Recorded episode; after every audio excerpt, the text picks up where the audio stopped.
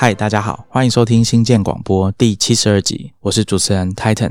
今天呢，要跟大家聊一个蛮特别的题目，有点像是从我自己个人的生活经验出发，加上我听朋友讲啊，看书看到，觉得一个蛮有趣的议题，啊讲出来可能有点大家会觉得说啊，在在讲什么，叫做加速社会。好，加速就是我们开车跑步的那个加速。今天呢，因为要讲这个议题，其实我自己觉得蛮难的，所以我去找了社会学家来跟我们的听众聊一下这个题目。我们今天请到的特别来宾是世新大学社发所与社新系合聘助理教授曹家荣曹老师。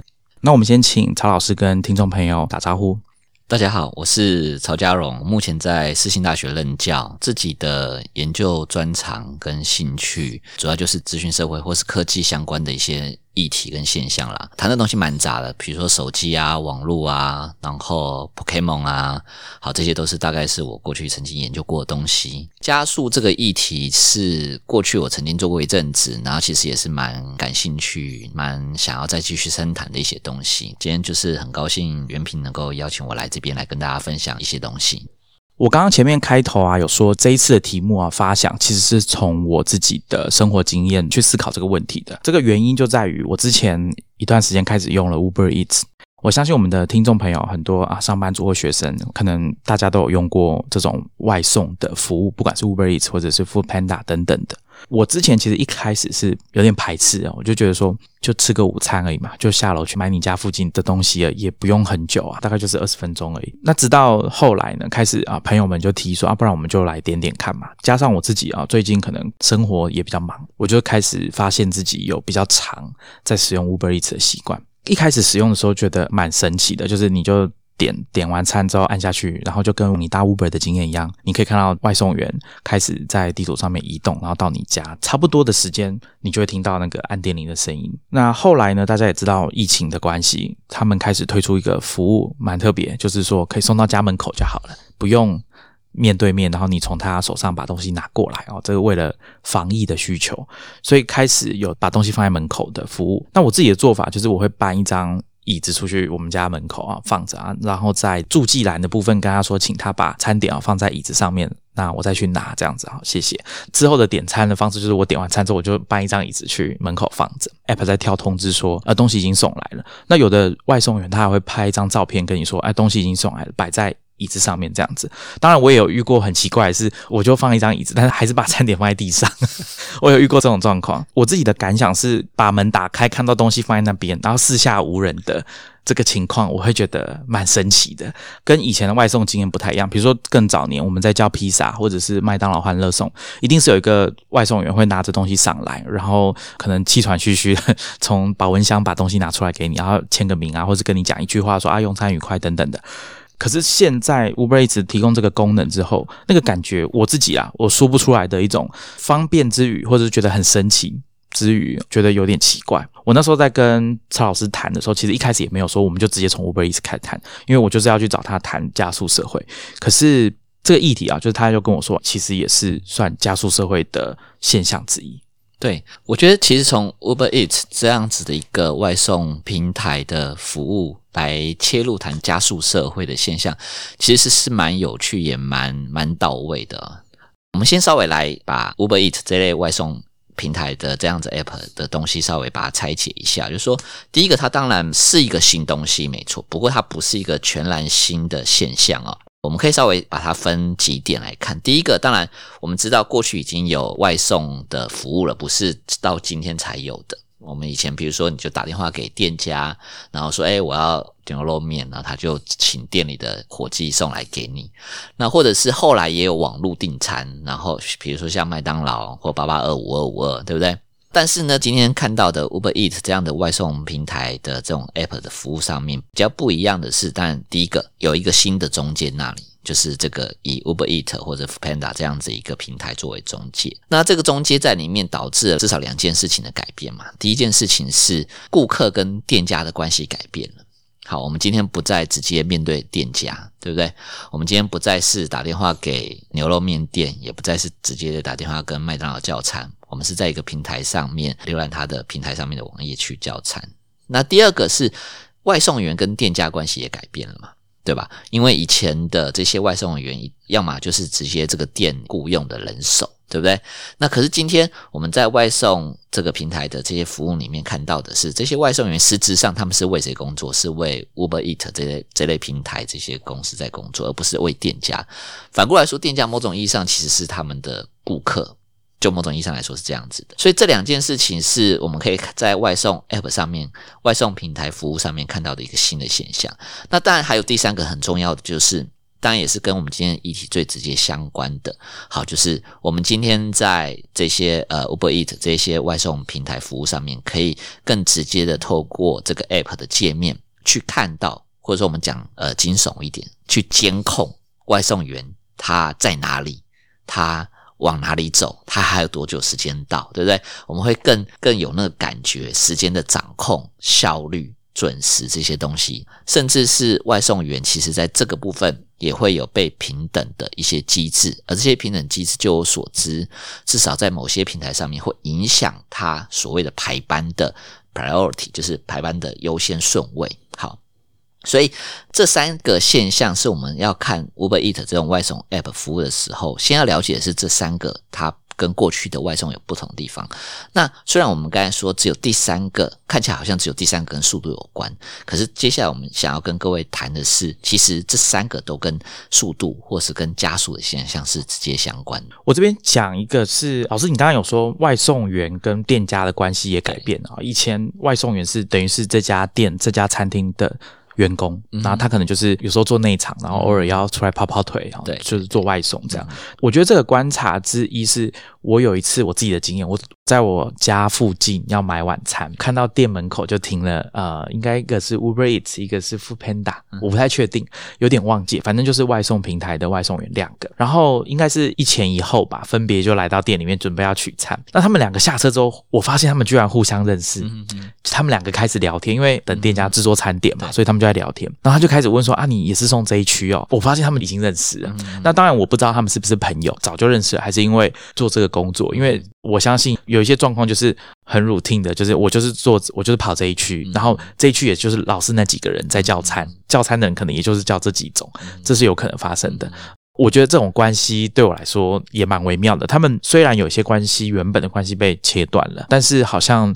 某种状况下，这种也可以算是有一点点新的关系，只是这种关系的现象是否很普遍，我们不知道，因为我也只有看过这么一次而已。刚好两个外送员在互相聊天。那另外一个是老师刚刚有提到，就是透过 App 的监控，然后还有评分这件事。我想听众朋友应该都有这样的经验，就是以前我们去餐厅里面用餐，呃，遇到一些服务比较。周到的餐厅，或者是比较在意评价的餐厅，它可能会有那种评分的机制，可能一张卡片啊，要请你填啊，等等的。那我自己啊，很懒得填，除非遇到什么特殊的状况，就是非常满意，或者是非常不满意，不然平常大概都不会觉得有需要去写那个东西。好，所以我觉得。大部分的状况下，可能大家不会常常去填那个。可是今天外送的这个 app 啊，它基本上就会把它设计成，你每次要点餐，你就至少要先完成你上一次的评分。当然，在更之前，它可能就会 app 就会推播通知给你说啊，你对这个外送员的服务，还有这家餐厅的餐点是否感到满意等等。那这都是点两下就可以完成的事情。我觉得这个评分的比例应该是相较于线下实体店这种的，应该高很多。但是这样的问题就在于说，今天如果这个外送员哪里服务不周，或者是怠慢，或者是像我刚刚讲的，我请他放在椅子上，他把餐点直接放在地上哦。像这样子的状况下，很有可能他的评价就会受到影响。这个大家有搭过 Uber 的，呃，我想应该都有类似的经验。你可能觉得司机做的不好，或者他做的非常好，很容易给予评分。那司机，我记得没有错的话，可能 Uber 以前就是有一个规定嘛，你的评分到某个分数以下。你就会被有点像被约谈，那可能超过两次之后，你就没有办法在这个平台上面服务了。所以这个其实我觉得也是啊，老师有提到说促成加速，或者说影响到这个外送员心理的，我觉得是蛮大的因素。因为正常来说，他应该会想要减少让自己的评价降低的几率嘛，所以他可能要很快，然后要尽可能的让客户满意等等的。我觉得这里可以从。外送员的劳动处境这边切进来谈，这其实跟 Titan 刚才讲到的一些现象是有关系的。那刚好也是我刚才要说的，就是说外送员这些外送平台服务的这些劳动者，为什么他跟不管是店家的关系，还是顾客跟店家关系的改变，似乎是跟加速现象有关。好，我们首先先从这些外送员的劳动。来谈哦。那这里面其实很大一块，我们说，呃，它是一个跟加速现象有关的关系，在于说，有点跟刚才 Titan 谈到的说，诶，怎么这两个外送服务员好像认识一样？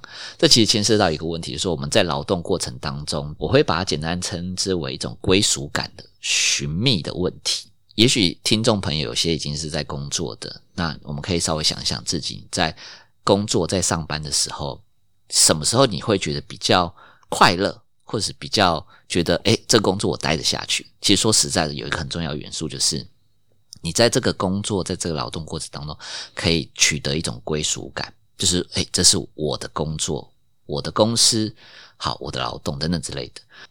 为什么谈这个呢？这些平台外送服务员，其实在跟不同的外送服务员建立关系的过程当中，其实在寻觅这种归属感。为什么要寻觅这种归属感？因为对他们来说，有一个很大的归属感消失，就是我属于某个公司团体。这个组织里面，作为一个这个组织里面劳动者的那个归属感消失。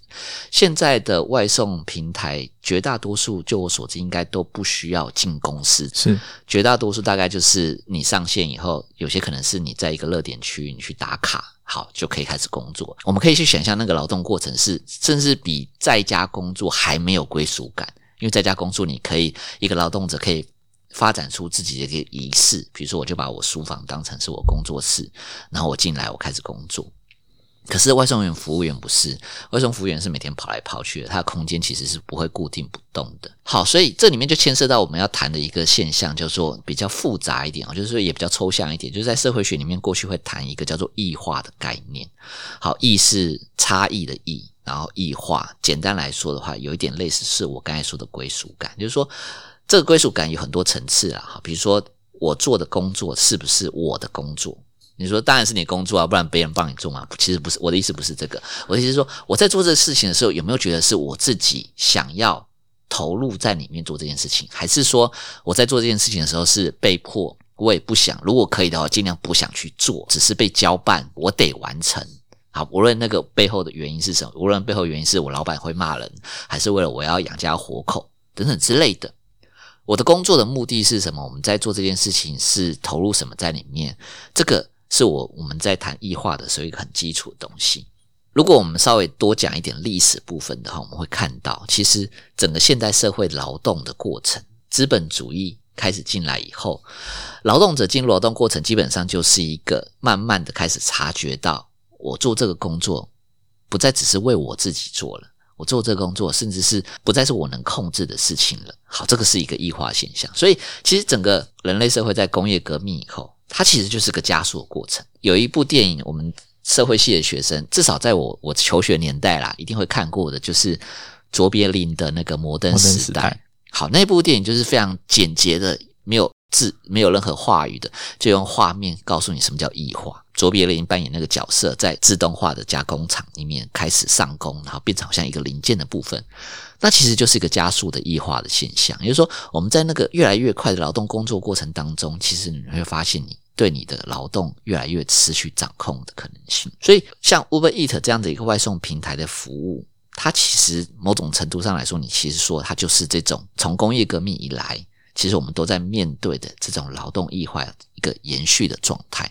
也说，你可以看到这些 Uber Eat 的或者是 Foodpanda 的这些外送员，他在做这个工作的时候，你会发现，我们该说的最前面说的那个归属感根本找不到，对不对？他不属于任何，他感觉不到任何公司跟团体组织的那种氛围，他感觉不到他做这个劳动背后的目的。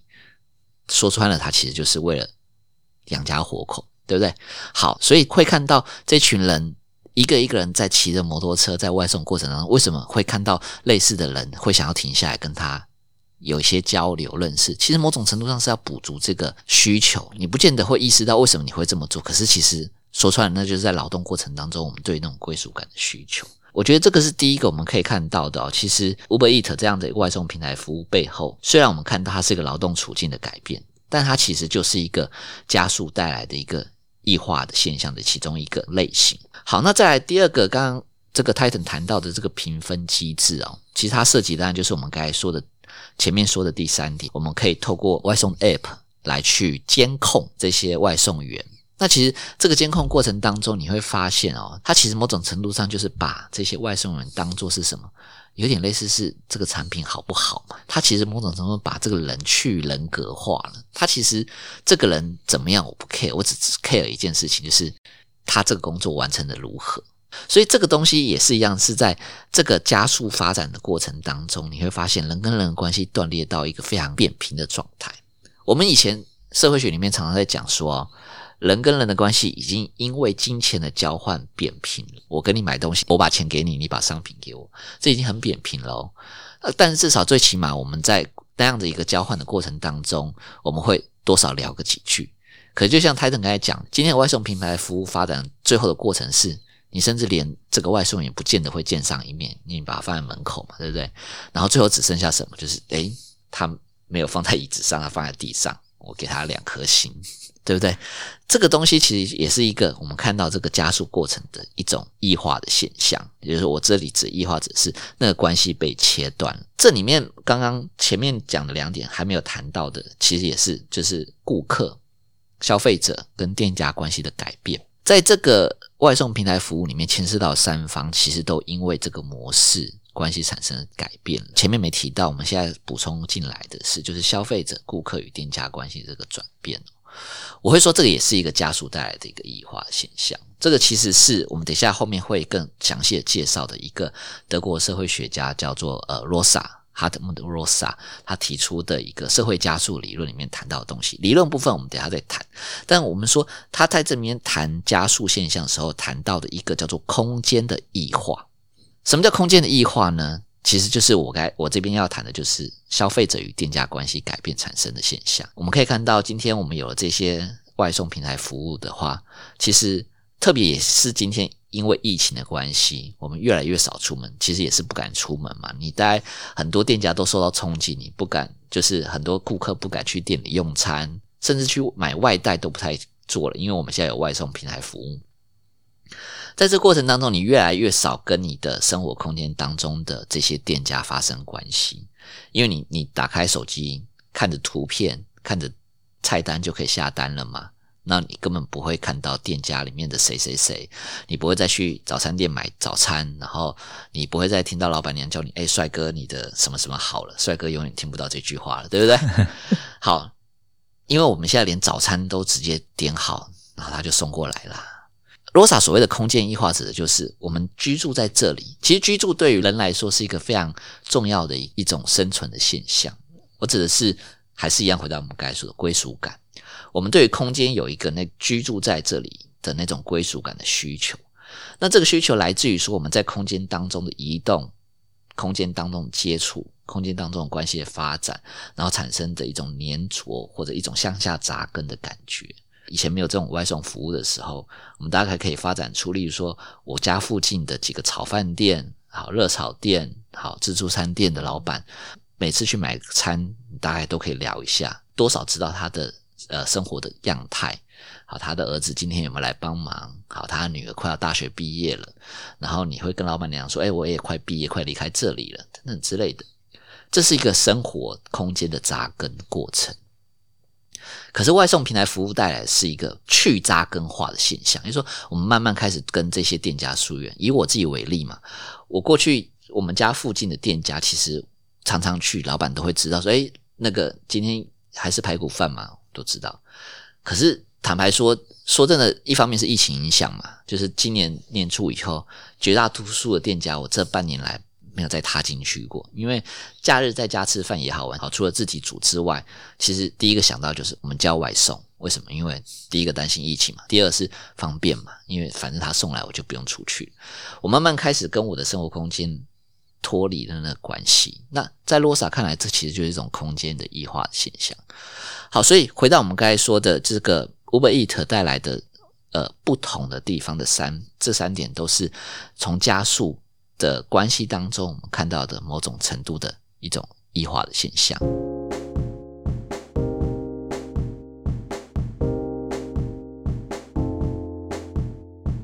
老师，我想请问一下哦，我们刚刚提到说这是加速的现象嘛？我相信对有一些听众来说，包括甚至可能我自己，我们在使用这些服务的时候，我们心中想的并不是说我真的要很赶快的吃到这个餐点，或者我想要这东西赶快送过来，或者是说，哎，司机赶快来载我。有时候我们做这些安排，可能只是因为想要把自己的时间掌控好。比如说，我就可以省下出门跑这一趟的时间，那这个时间我可以拿来做别的事情啊。像我想，老师你刚好有小孩，你可能就比较了解这个重要性哈。对啊，那这个行为或者说我们的出发点，也是导致这种加速现象的原因吗？这个其实可以这么谈啊，就是说，第一个加速这个现象，不是越来越快才叫加速。稍微先抽象定义一下，加速这个比较基础的定义叫做移动的增幅。什么叫移动的增幅？就是你本来只能透过这个移动的过程达成的事情，今天你可以用其他方式来达成它。好，所以最原初来说，其实是什么？比如说，我今天要爬到树上采果子，在最原始人的状况底下，就是真的徒手爬上去，然后很辛苦的，然后花那段时间把果子采下。什么东西叫做移动增幅？就是我今天不用爬树了。我开始拿竹竿起来，把树果子打下来。好，你觉得这里面好像没有加速，对不对？可是其实这就是我说的移动的增幅，你不用再用爬上树采果子的过程来达到这个目标。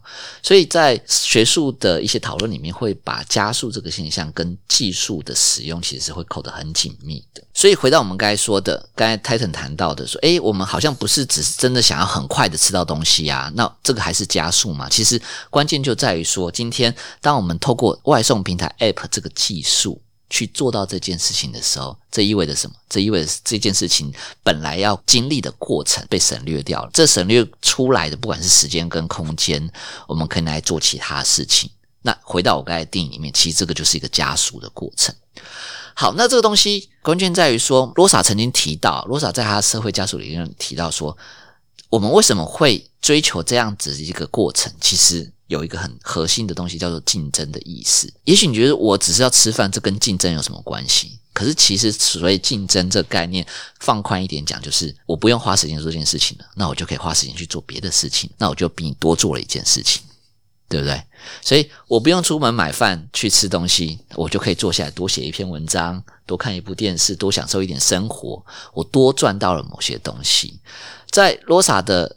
社会加速理论里面经常谈到，在推动加速过程当中，其实不只是科技物让我们加速，而是有个根本上的一个，你可以说是社会性的，或是人的一个动力因素，不管是竞争也好，不管是想要获得更多的生活上的一个满足也好，那个是推动我们去做这件事情的原因，所以。在外送平台服务里面，我们看到，我们去使用这些服务的背后，其实反映出来的是一个很整体的现象，也就是这个社会其实要求我们要更有效运用我们的时间。所以，如果你今天可以用 App 订餐，不用花那段时间。然后我去做所谓该做或想做的事情，这就是一个加速的现象。某种程度上，你就你会觉得说我赚到了这个时间，这其实很现实的。我自己也是这样子。虽然我是在研究加速现象的一个学者，但是比如说我们在赶稿的时候、赶论文的时候，绝对不会有人想要出去买饭吃，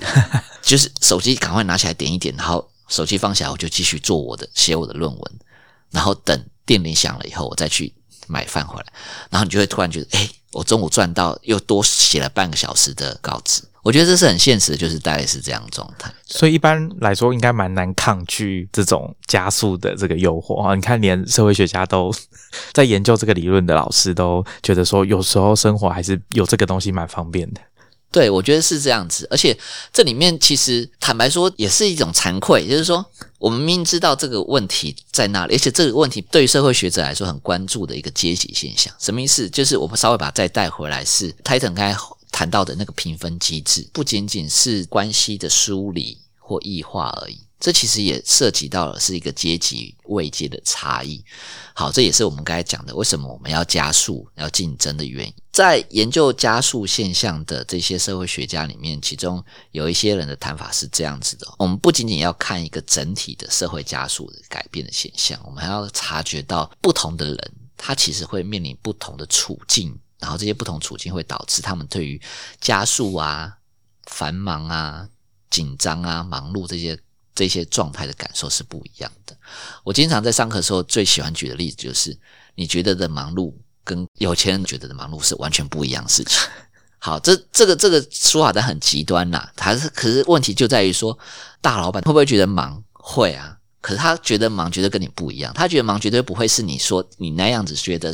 哎，我等一下老板叫我三十分钟要给他企划案，可是那个小组长又叫我说，我等一下十分钟以后要赶快跟他做简报，怎么办？这么多事情卡在我身上，或者说我们用 Uber Eat 的外送服务来说，哎，我突然间这个订单那么多进来，我要怎么去送？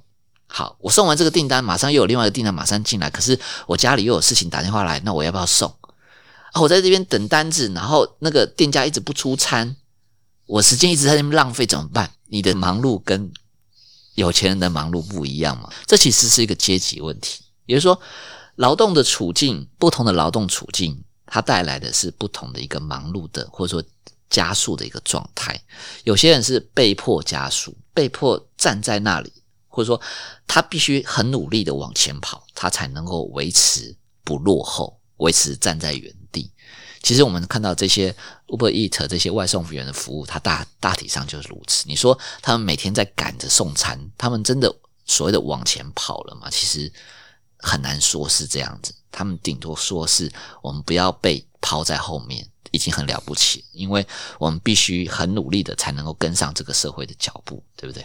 好，所以加速现象回到我们刚才讲的，不管是我们说的评分机制也好。外送评分机制也好，还是我们该说到的，在这过程当中，其实是有一些竞争的原因在里面的。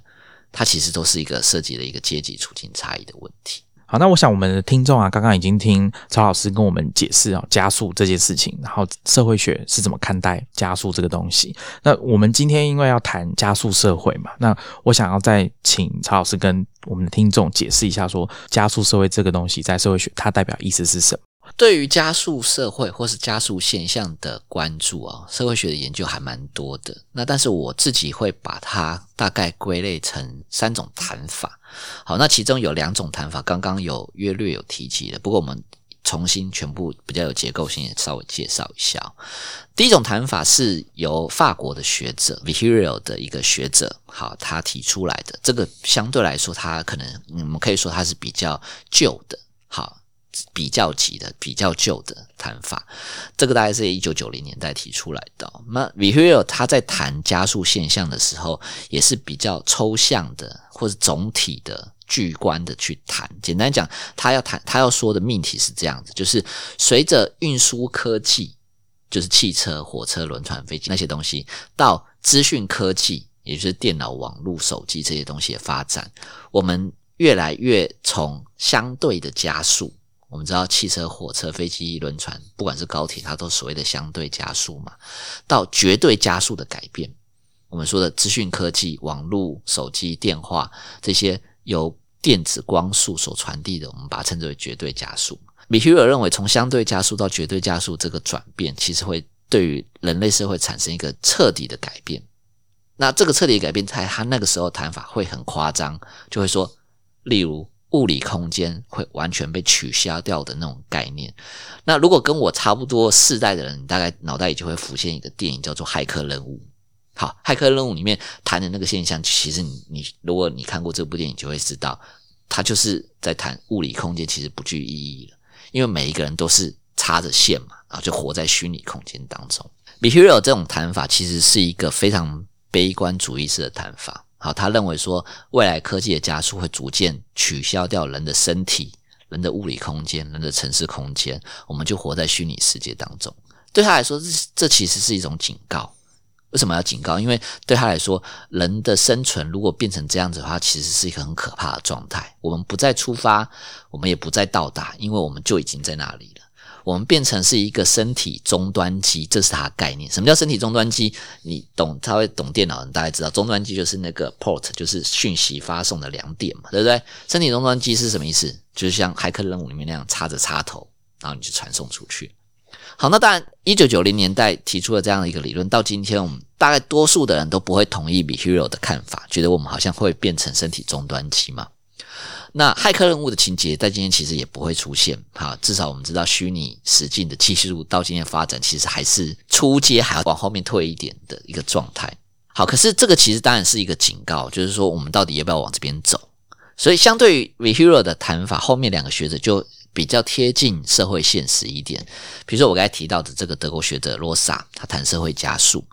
罗萨在谈社会加速这个理论的时候就比较细致哦，他不像 Behavioral 那种谈法是只有一种加速，就是这科技的加速状态。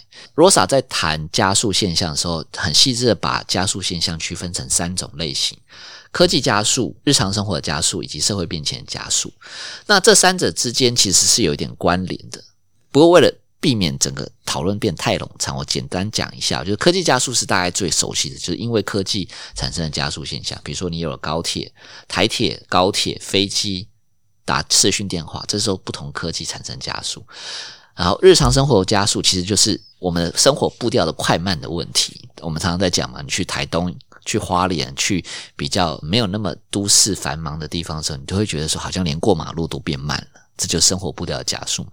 那最后一个是最大的社会变迁加速，整体社会在发展跟转变的那个时间区段上面的一个缩小的问题。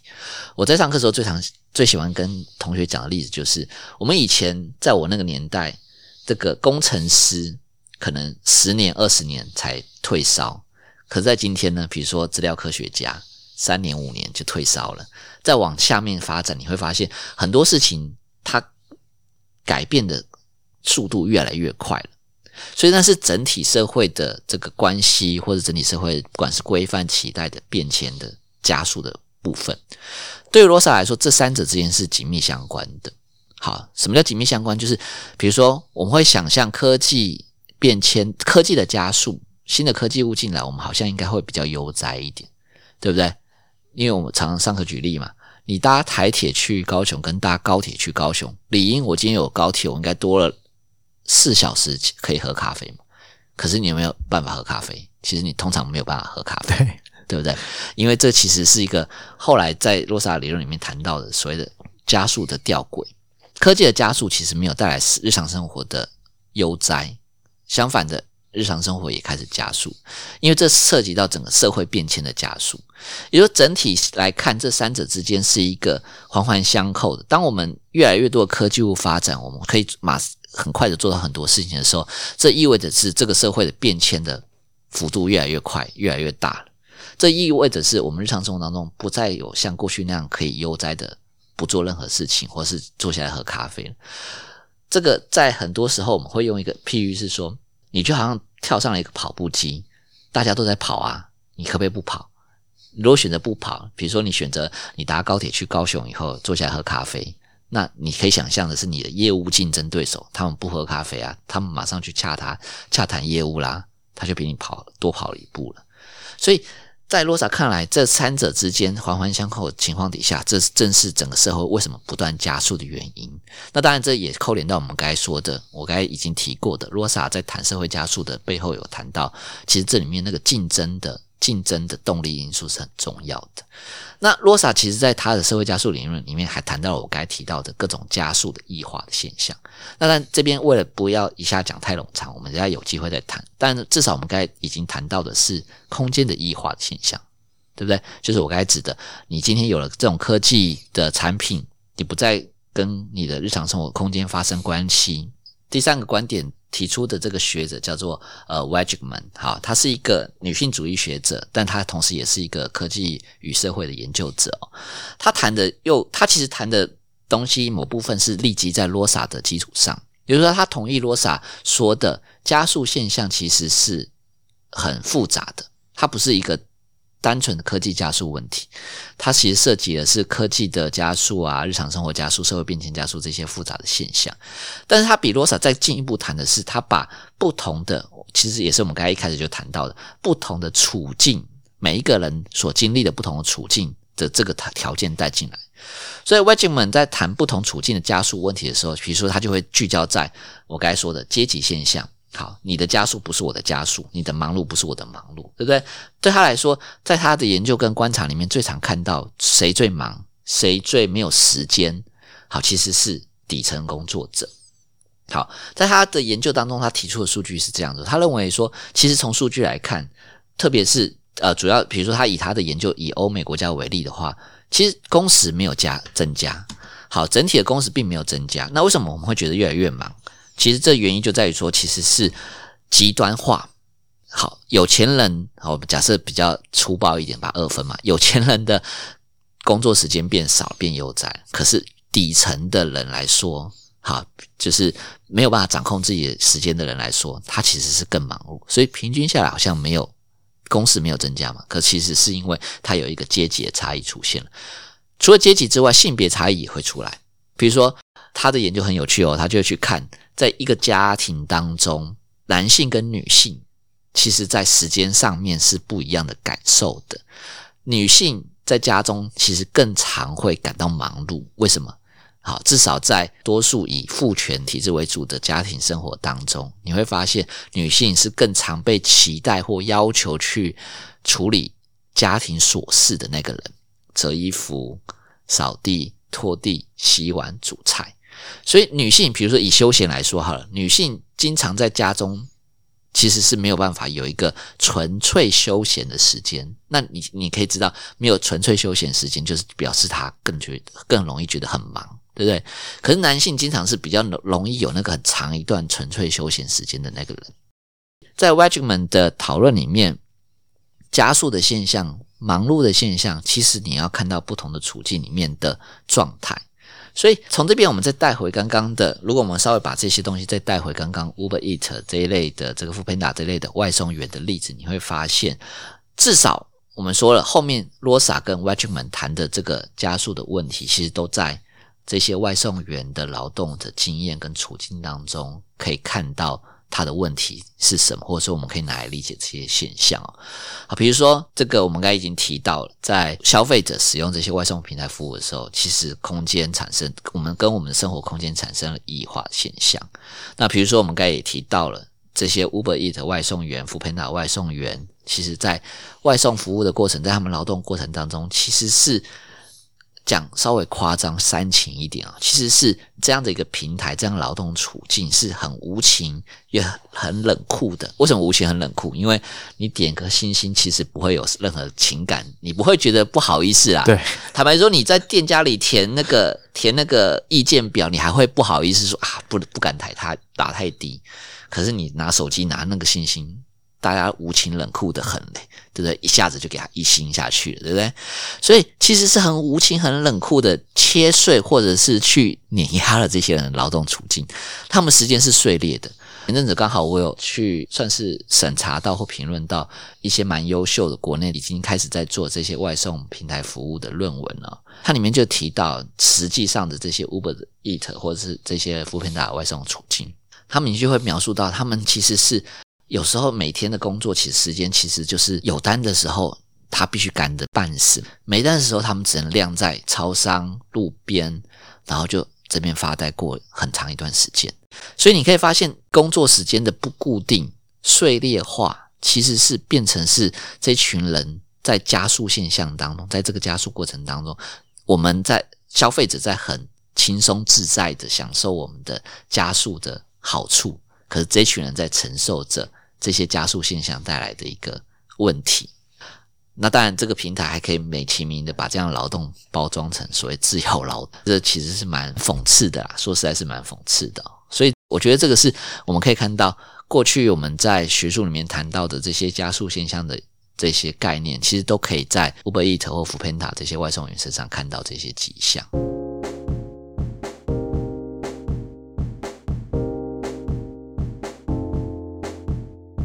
刚曹老师有讲到说，在 Rosa 的解释里面啊，加速其实它隐含的竞争。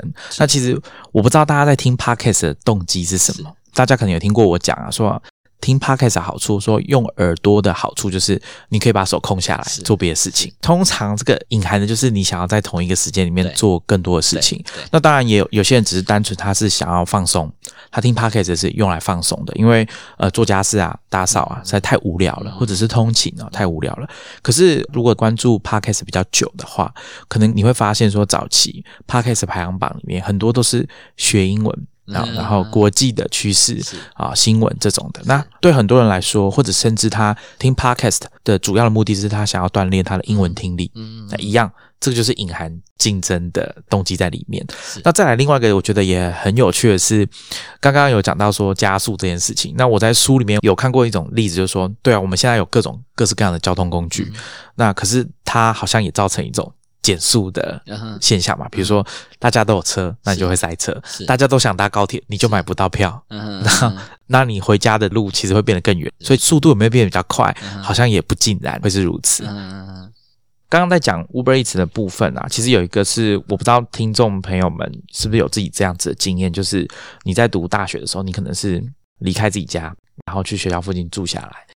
那大学生活可能平常就是去学校附近买东西，那很长一段时间，可能四年，甚至加上研究所更长的时间，你就生活在那个地方。那久了之后，你跟附近的店家也都认识，比如说社团，可能球队打完球之后，固定都会去某几家。学校附近的餐厅，大家一起吃饭嘛。那久了之后，你跟老板就会认识啊。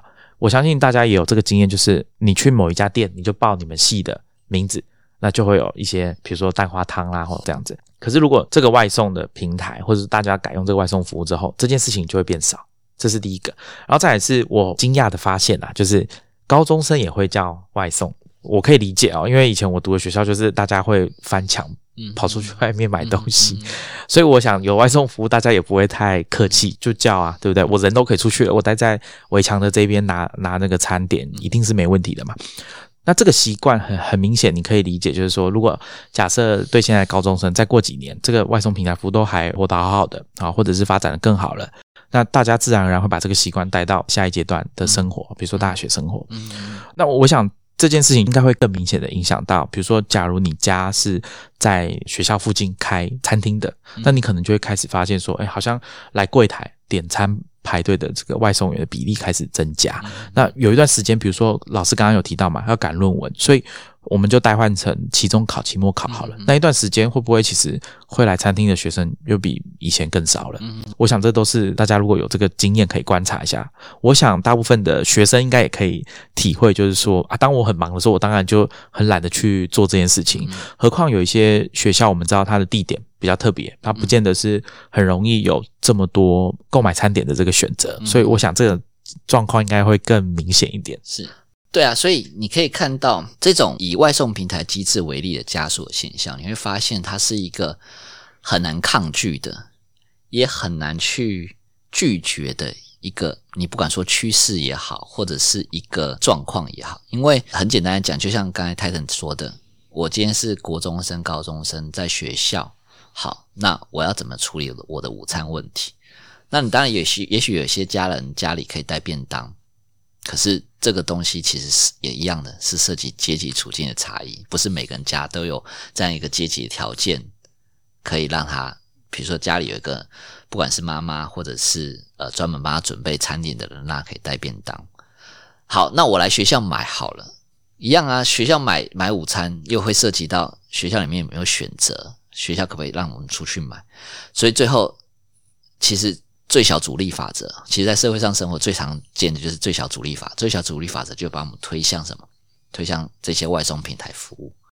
所以，对我来说，像外送平台服务这类的这样子一个加速现象，其实都代表着是我们今天所面临的，从科技发展角度来说，它的一个很难以避免的，甚至我们会说那个是一个双面刃，或者我们会说它是一种恩赐跟诅咒并存的一个状态。特别是以这个 Uber Eat 这类外送平台服务为例子来看的话，我会说这其实是我们今天所面临的好一种自动化发展的问题。也就是说，我们今天谈 Uber Eat 这些外送服务的时候，它其实这个加速现象，它涉及的是我们今天常常在讨论的一个问题——自动化的问题。这个自动化也不只单纯是指的是过去机器自动化，而是 AI 所带来的自动化发展。也就是说。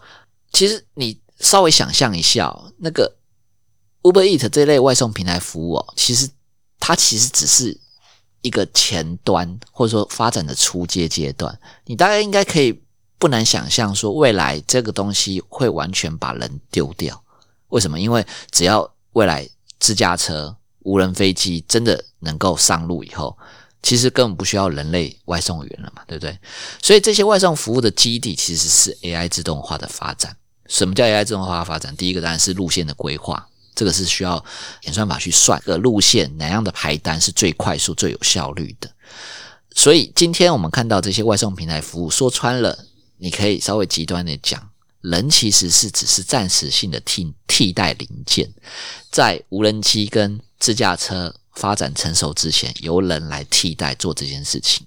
那它根基，它的机体就是一个自动化发展过程。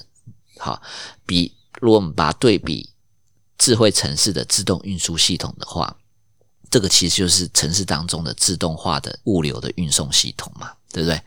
好，所以其实把它稍微做一个比较的话，它跟 Amazon 就是 Amazon 要开发的这种无人机运送服务，其实没有什么太大的差别。好，那这样子一个自动化的发展，其实作为一种既是恩赐又是诅咒，其实对我来说，它其实就像我们刚才谈到的，它好不好？好棒，对不对？对，没错。我我自己搭公车，我从高中开始搭公车很长一段时间啊，我的经验平均来说并不是太好。那到了最近几年，我的想法就会说，真的很希望有一些公车司机或者是他的工作就是被自动驾驶的公车取代。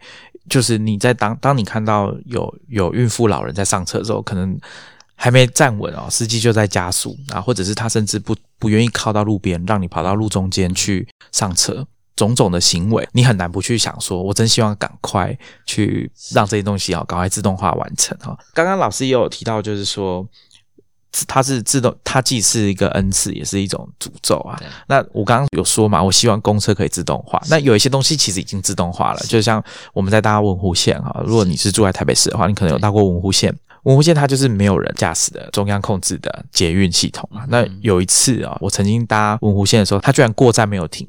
我其实没有在那一站下车，所以我也没那么紧张啊。但是你说不紧张是骗人的。身为一个乘客，我在里面车厢里面，我可我可以很明确感受到大家都有注意到这件事情。诶，他怎么没有停车？是。那接着大家就是在等系统要广播说要怎么处理这件事。那当然。广播没多久就有说了嘛，就说啊，刚刚因为系统的关系没有停靠，那就请需要下车的人，请到下一站之后再下车搭反方向的车回来。那这个过程其实很短啊，可能不到两分钟吧。但你会发现说那个那个完全没有办法控制的这种感觉，很非常的明显。那我相信大家在搭一般的捷运的时候，你发现车子有不正常的停止或者是加速，或者是它过了闸门没有停，然后还要。巴苦的时候，是，你就会觉得说，哎呀，怎么会，怎么会有这种事情发生？那我想这就是脱离你可以掌控，然后让你觉得说，哎，这个自动化好像嗯，有一点，有点恐怖，有点危险的时候。是啊，是啊，所以就像我们刚才说的，自动化很好啊，对不对？我们在很多时候都会呃享受到它的便利跟服务，包括台等刚才说的自动化的这种运输系统，如果能够上路的话，你大概可以想象，除了监控隐私的议题之外，大概。多数人都会觉得利大于弊，可是这当然不会是绝对的嘛，不然的话，呃，像类似《机械公敌》那种电影都不会那样演，说，哎，男主角还是抗拒这种自动化交通运输系统。除此之外，比如说我们今天在使用 email 好了，email 其实也是一个自动化的系统，我不确定大家有没有注意到，因为至少。大概多数人都会用垃圾信件过滤的一个这这个这个这样子一个机制嘛。现在大家可能都已经下意识就把它交给 Gmail 去处理了。对，下意识你根本可能也不见得好，也许甚甚至真的有人不见见得知道自己有在使用演算法，但其实是事实上我们日常生活当中，呃，很多地方都已经有演算法来帮我们做决定了。我们刚才说这个 email 的过滤系统就是如此，所以其实比如说像我我来说的话，我会有一个习惯，就是定期就会去垃圾邮件信箱去捞捞看有没有东西被丢掉。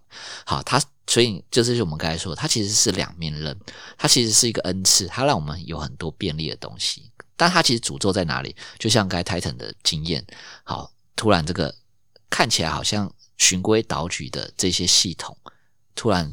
展现出他根本不受控的那个面相，车子就这样不停下去了。还好他没有带 Titan 绕台北市八圈，这样才停下来，对不对？你会发现那个是你没有办法抗拒的，你既没有办法掌控，也没有办法抗拒，甚至没有办法拒绝。就像我刚才说的，你可不可以不用 email 过滤系统？我不确定那个 Gmail 现在可不可以设定这个选项。如果可以设定，又有人愿意尝试看看啊，也许你可以去尝试看看。大概一天之内，你的信箱你就再也收不到你想要收的信。为什么？因为就被垃圾邮件淹没了。你会发现你很难去用个人的方式去抗拒、去拒斥这些东西，这是我说的诅咒。因为那个东西形成的是一个社会学经常喜欢讲的一个结构整体的现象或效应，它是一个在整体的层次上，就像我们说的，每个人都站上跑步机去跑。你可以选择不跑吗？你你选择你下跑步机，可是你会发现，那你就必须承担那个后果。所以罗萨在他的社会加速理论里面有一句话我非常喜欢哦。好，他曾经说这样话，他说，其实，在加速的现象当中，或加速的效应里面，你会发现有一种规范。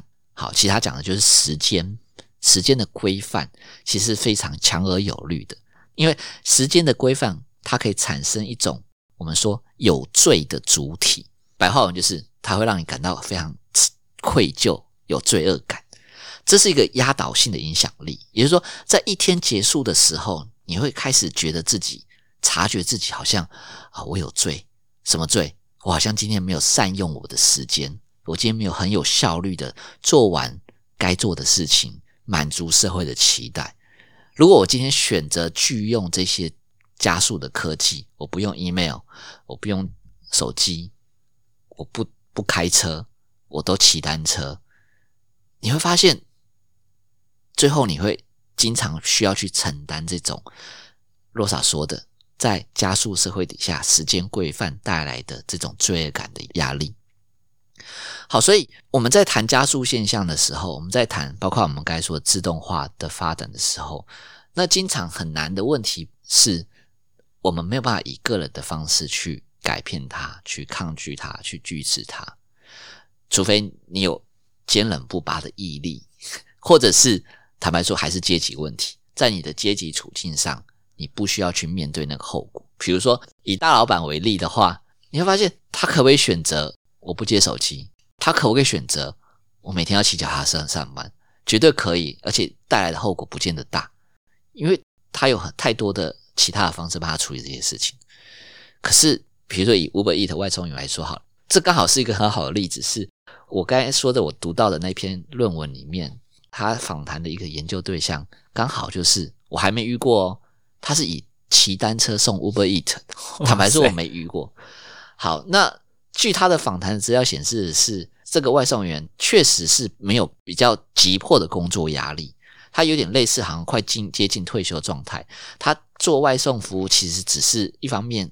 健康练身体，二方面多少赚一点钱，存他可以环岛旅游的一些经费，做兴趣的，某种程度上是这样子。所以他骑单车送，然后骑单车送过程当中，你会发现他也要承受他的后果啊。比如说，当他从比如说内湖接到一单，要送到好过桥到松山机场，哇，那他就得承担那个后果，对不对？好，所以这个其实是很回过头来，我们会说，这个其实是很难说它，我们可以用个人方式去去改变它，因为我们今天面临的一个社会状态，回到罗莎说的，它是一个竞争推动的一个状态。那这也可以顺便带到另外一位韩裔哲学家叫韩炳哲，他曾经有一本书叫《倦怠社会》，他这里面就提到说，诶，当代社会变成是一种不断的要追求成功、攻击效率。绩效的一个状态，那这其实都是让我们不断的加速的一个一个很重要的原因啦。所以你会发现，你的忙碌跟大老板的忙碌是不一样的。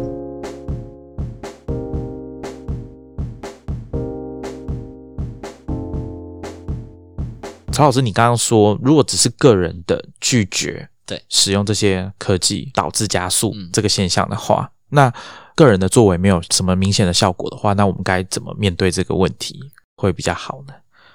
对，如果我们稍微把那个层次拉到我们刚才说的最后说的，其实包括 Uber Eat 这些外送平台服务这些加速现象，大概在今天这个时代里面，牵涉到一个很核心的议题，就是自动化系统的发展，特别是 AI 与自动化系统的发展的话，那当然就会牵涉到一个问题，是在我们今天开始进入呃发展自 AI 与自动化科技的这个早期的阶段。好，不管我们说智慧城市还是自动化的运输系统的这个早期阶段，我们就必须开始去思考好一个整体伦理层次上的议题。好，其实就简单讲，在打基础的时候啊，我们就得有人文社会学者进来去思考这个东西。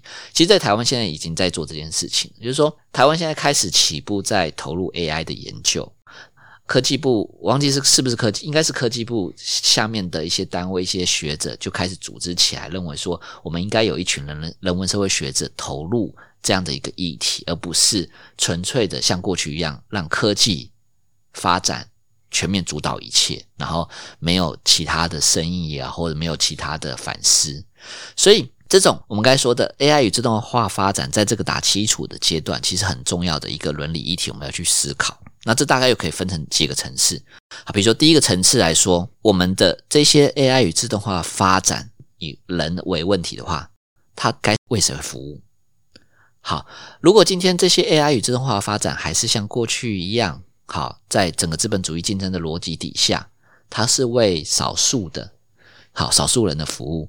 好，为什么是这叫为少数人服务？我刚才说了，因为竞争逻辑底下其实就是我有你没有，我比你快，你比我慢，所以。如果在传统的资本主义的竞争逻辑底下，AI 与自动发展，AI 与自动化的发展还是以这个方式去思考，为少数人服务的话，那坦白说，这个问题是没有解答的可能性的，因为它就是现在系统的轮回当中不会出来。那但是如果今天我们开始在一开始产在思考 AI 与自动化发展的时候，就开始把整个视野放到整体。好，比如说我们说全人类，甚至是整个地球的层次上去思考这些事情的话，那其实它可能就有点值得期待。例如说，过去我们在谈无条件基本收入这样子一个概念，好，这其实也是近年来非常重要的议题。我们在谈无条件基本收入这个概念的时候，这些无条件基本收入计划的倡议者，其实经常都会提到 AI 与自动化发展这种生产系统是非常重要的一个基础。也就如果我们今天可以透过 AI 与自动化发展，把这些生产的成果，让它能够分配给所有人，而不是像过去一样由少数人去占据的话，那个是无条件基本收入计划能够实现的最重要的物质基础。好，这是第一个部分。第二个层次就比较难回答了，就是说我们刚才提的是 AI 与自动化该为谁服务，这是人的问题。第二个问题是什么？也就是说 AI 与自动化到底该为什么服务？就是到底该哪里用？交通运输系统要不要用？物流运输系统要不要用？资讯的管理要不要用？到底哪一个部分我们要使用 AI 与自动化？我们该不该全面无差别的把所有东西都采取 AI 与自动化基础？还是我们该保留某些部分？好，比如说交通，也许我们透过一些伦理议题的思考，认为交通议题、交通的自动化虽然有隐私监控的考量，那它如果是可控制的，然后它可以。带来更多的好处的社会的共善的，那我们是不是要使用？可是比如说 EID 数位身份证这件事情上面，我们该不该采用有 AI 与自动化系统基地的系统？这是一个大问题喽，因为这里面涉及的东西不见得我们可以控制。我们所谓的我们是指一般人呐，对不对？我们甚至不能不会去察觉到它。所以第二个问题很难回答，因为。在哪里使用 AI 与自动化？我们该不该无差别的追求？这变成是一个必须去思考的。我们还要去问的是，我们有没有选择的余地嘛？对不对？我们有没有办法去选择这些东西？好，我觉得这是关键的。我想岔题一下，建议听众去了解一下前一段时间大家在谈这个 EID 这个数位身份证的议题。我觉得这跟啊基本上每一个住在台湾的人应该都有关系。呃，我觉得大家应该要去了解一下你的资料怎么去运用，尤其是这次疫情的过程当中，为了防疫，所以我们呃几乎可以说每个人哦都交出一部分自己的资料的主导权出去，让政府短暂的时间内啊更有效率的取得我们的资讯。比如说刷健保卡就知道你有没有出国过国啊，在更之前的那段时间里面，那这个资料要保存多久啊？谁可以看得到这件事情？后来这件事情有没有被妥善的处理好？连带着后面的这个 EID，大家应该都要去想一下，说你真的愿意政府用那么有效率的方式掌控你吗？好，这是题外话。那另外一个是刚刚老师有讲到啊。问题就是在于说，AI 或者是我们设想中的那种很终极的这种自动化，应该要为谁服务？是为少数人？我们这边套一个社会学家会讲到词，为资本家这个阶级的人服务，还是为所有人服务？那我觉得这件事情比较有趣的是，呃，可能现实现实上应该更贴近的状况，可能是他。一部分为少数人服务，一部分为大家服务，所以有时候可能会有一种错觉，比如说像 Gmail 好，Gmail 应该就是一个所有人都用得起的。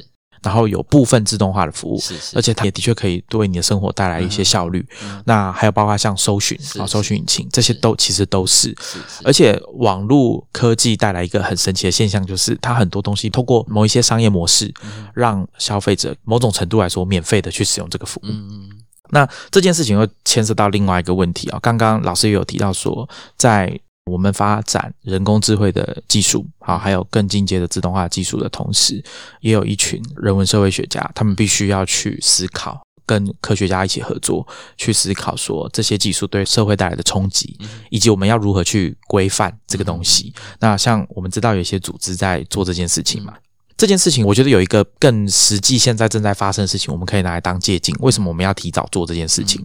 不然可能会来不及，或者是在我们还没有意识到之前，它就引发我们比较难控制的后果。前一段时间我们在电子报有提到说。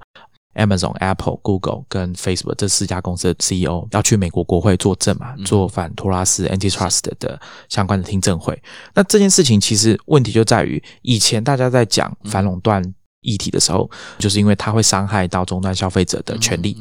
当一家公司它有垄断的能力的时候，它就会抬高价格，嗯然后导致消费者的这个呃利益受到损害啊，权利受到损害。可是很神奇的地方就在于，Google 它是搜寻引擎的垄断者，嗯可是它的搜寻服务是免费的。嗯嗯这件事情应该就是网络结合它的商业模式带来的一个新的效果，嗯造成我们没办法用旧的那种反垄断法直接套上去，是。然后就说，哎、呃，他好像有问题，可是你讲了半天，好像好像又没什么问题，因为在这件事情上面，好像大家没有受到什么损害。好，乍看之下好像是这样，那就是为什么在这个事件上，你会看到有一些分析师，或者是像 Ben Thompson 这样子的人，他就会说，那是因为我们没有一个很适切的新的这个法律。如果说这整件事情，他告诉我们的一句一件事，就是我们需要去调整那个反垄断法，它需要被调整。这件事情跟当年微软啊，九零年代的微软被司法部控告要用反垄断法来办它的时候的状况已经完全不一样了。所以这件事情，我觉得大家可以去想一下，为什么说我们没事要来讨论这种看起来好像还离大家很遥远的事情？为什么现在就要去想？哦，我想原因就在这边，这就是我们之前以前没有想过，说在这种几乎是没有边际成本的网络技术啊、软体技术的这个状况会带来的这些影响。那我觉得这个东西有有一部分状况已经你很难去改变它了。比如说 Google 今天在搜寻引擎这个领域，它的影响力，你已经很难去把它说，哎，我我按一个倒推键，我就把它改回来，或者是呃，我记得 Ben Thompson 在一一集 podcast 里面有讲过，他说你有可能会用错的方式，如果你对这整件事情的理解是错的，你就会用错误的方式去规范它，那造成的结果当然也是会很有问题的，对大家可能都是百害无一利这样子的结果。好，所以我想这个问题值得很值得大家去思考。虽然我觉得这样子讲哦，大家可能会觉得说。泰德你也太扯了吧！我就是弄个 Uber Eats，为什么要搞成这样？我现在这样子要使用，好像会有点复杂。不过刚刚曹老师有说，就是你也不用太执着说你今天要点那个点餐这件事情啊、哦，不需要有这么多心理的负担，因为它其实实质上，如果单就你使用 Uber Eats 叫餐这件事情，你去拒绝使用它，对这整件事情的发展哦是可能没有什么影响。我们要着眼的可能已经不是在这个地方哦。那我想大家也可以去生活上去观察一些，呃，有点像是你平常没有发现，可是它已经默默的在进行的那些自动化。整体来说，对你的生活影响是什么？我觉得有一个问题就很值得大家去思考嘛，就是一直在追求有效率、速度、生产力。像我们的听众都很喜欢新疆广播聊生产力工具的推荐，在使用这些东西之后，你有没有真的感觉到你的生活变得比较轻松？你有一些余裕哦，有一些时间可以拿来利用，或者是浪费。哈，我们就讲浪费好了。有没有办法做到这样？那如果没有的话，那个原因是什么？还是说这整件事情反而让你变得更焦虑了？我觉得这是我们这一集想要邀请听众一起来思考的。很高兴我们今天刚好运气不错，邀请到曹老师来跟我们聊这个话题。那希望有机会哈，还是可以跟大家聊聊看，因为我自己对这议题是蛮感兴趣的。